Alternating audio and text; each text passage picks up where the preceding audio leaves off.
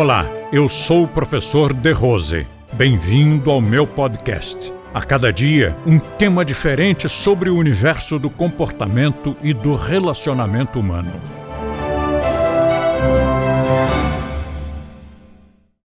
Na hora da agressividade, é muito fácil você administrar o impulso da agressividade se você simplesmente se colocar no lugar do outro e pensar, coitado, se ele está agindo assim, ele deve ter uma vida muito menos boa que a minha. Ele deve estar com problemas em casa. Se é homem, a mulher dele deve ter humilhado ele. Se é mulher, o homem dela, marido, namorado, deve ter humilhado, deve ter feito alguma coisa. Se a pessoa tem um pouquinho mais de idade, talvez tenha um filho doente, talvez tenha um neto doente. Em todas as situações, se nós pensarmos na situação do outro, nós ficamos penalizados. Em vez de ficar com raiva do outro, nós sentimos pena. Coitado. Vocês se lembram daquela história de quando eu fui assaltado, né? a única vez na minha vida, e que eu fiquei com tanta pena do cara, assaltante a mão armada, eu chamei o cara de volta disse, tem, tem mais um dinheirinho aqui, tem mais um dinheiro para ele. A Fernanda do meu lado ficou indignada, o que, que você está fazendo? Eu disse para ela, coitado, o cara para fazer um assalto à mão armada, você faria isso por um celular ou por um, por um relógio? Nenhum de nós faria isso. Para ele fazer, ele tem que estar muito desesperado. Ou ele deve ter alguém doente em casa, ou está com fome, ou ele foi educado num extrato social em que não tinha outra opção. Eu assisti a uma entrevista de um, de um senhor que esteve numa delegacia, me parece que ele era um advogado de defesa, ele esteve numa delegacia e viu um menor lá preso pela enésima vez. E disse, você aqui de novo, rapaz? E o garoto disse: Não tem jeito não, doutor. E eu fui trabalhar, o meu patrão levou um, um aperto, levou uma multa porque eu era menor de idade. Aí eu não pude trabalhar, eu precisava botar comida em casa. O que, que eu fui fazer? Eu fui para o traficante, o traficante me deu trabalho. Então, às vezes nós ficamos muito revoltados contra o indivíduo que cometeu o delito, porque nós estamos num outro universo. Mas no universo em que ele nasceu e se criou, às vezes não tem outro jeito.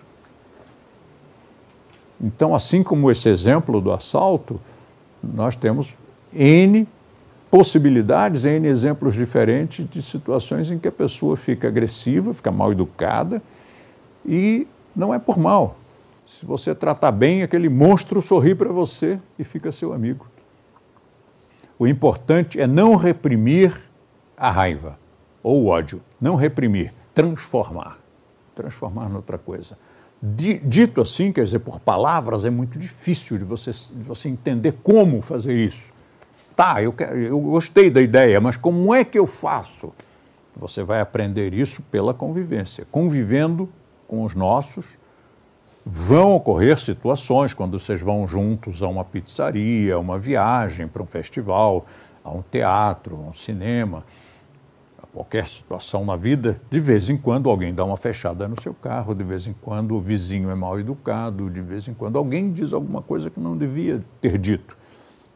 E por convivência com os outros, por assimilação, você acaba aprendendo como é que você pode, sem se reprimir, não sentir ódio. Uma grande solução, uma grande saída é você partir para a brincadeira. Brinca, não demais, né? mas dá uma brincadeira, uma, uma, uma, pequena brincadeira com aquela pessoa com um sorriso e você vai ver que não era necessário revidar a agressão. É assim você administra o primeiro capítulo de um livro que acabei não escrevendo, acabei não, não prosseguindo, ele parou, que era um livro chamado Manual de Civilidade.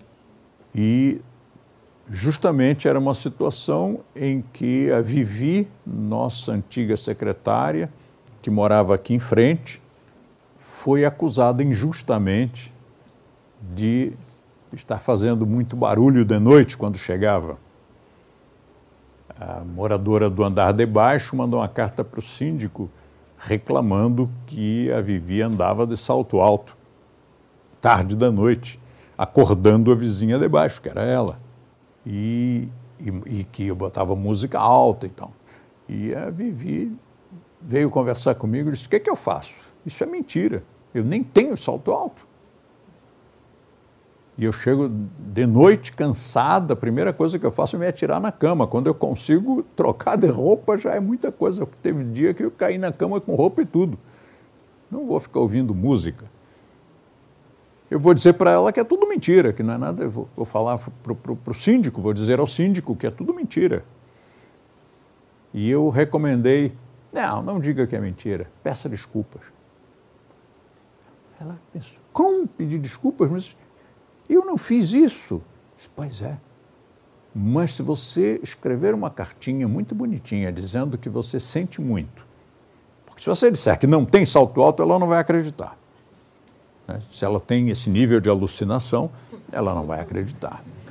Então, em vez de passar por mentirosa e de estar na defensiva, escreva uma carta pedindo desculpas e dizendo que você não vai mais fazer isso que você não vai mais andar de salto alto, quando você entrar em casa você vai tirar os sapatos e que vai providenciar um tapete no chão, que é para amortecer os seus passos. E recomendo que ponha o tapete, realmente.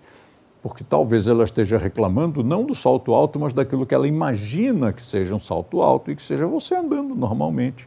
Porque os prédios atualmente são como se fossem de, de, de papelão. Né? Uma pessoa fala num apartamento, você escuta tudo no outro. Às vezes é até divertido, né? E ela fez isso, ela pediu desculpas, disse que não ia mais usar salto alto, que ia colocar um tapete para não incomodar mais a vizinha. Resultado, quando eu passei pela portaria, dali a uns dias, essa senhora, que tinha fama de ser muito desagradável, chegou para mim e disse: Professor, eu quero lhe cumprimentar as pessoas que trabalham com o Senhor, já virou as pessoas, era uma só, mas quando ela agiu de uma maneira bonita, civilizada, aquilo ali respingou sobre vocês todos e sobre mim também. As pessoas que trabalham com o Senhor são muito educadas, parabéns, viu? E veja só, se ela tivesse partido para a briga, essa pessoa desagradável, eu teria dito para todo mundo: as pessoas que trabalham com o De Rose são muito mal educadas, inclusive ele. e em tempos de internet, de Facebook, de redes sociais, nós temos que ter um cuidado extremo com isso, porque uma única pessoa disturbada, ela incomoda um pouquinho, né?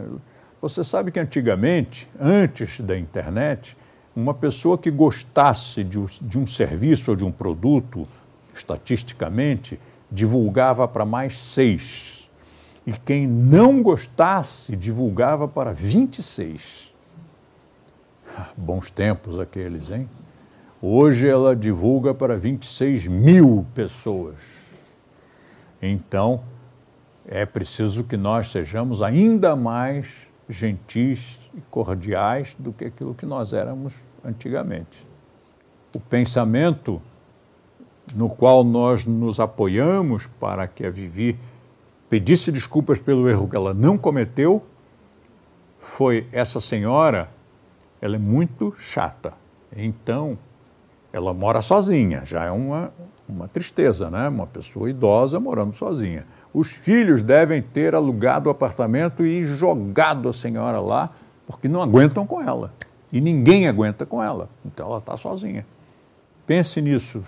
Talvez essa pessoa precise de um pouco de carinho, de um pouco de consideração. Então, todos os dias, quando eu vivi, passava por ela e eu também, nós sempre abríamos um sorrisão e dizíamos bom dia, né? boa noite.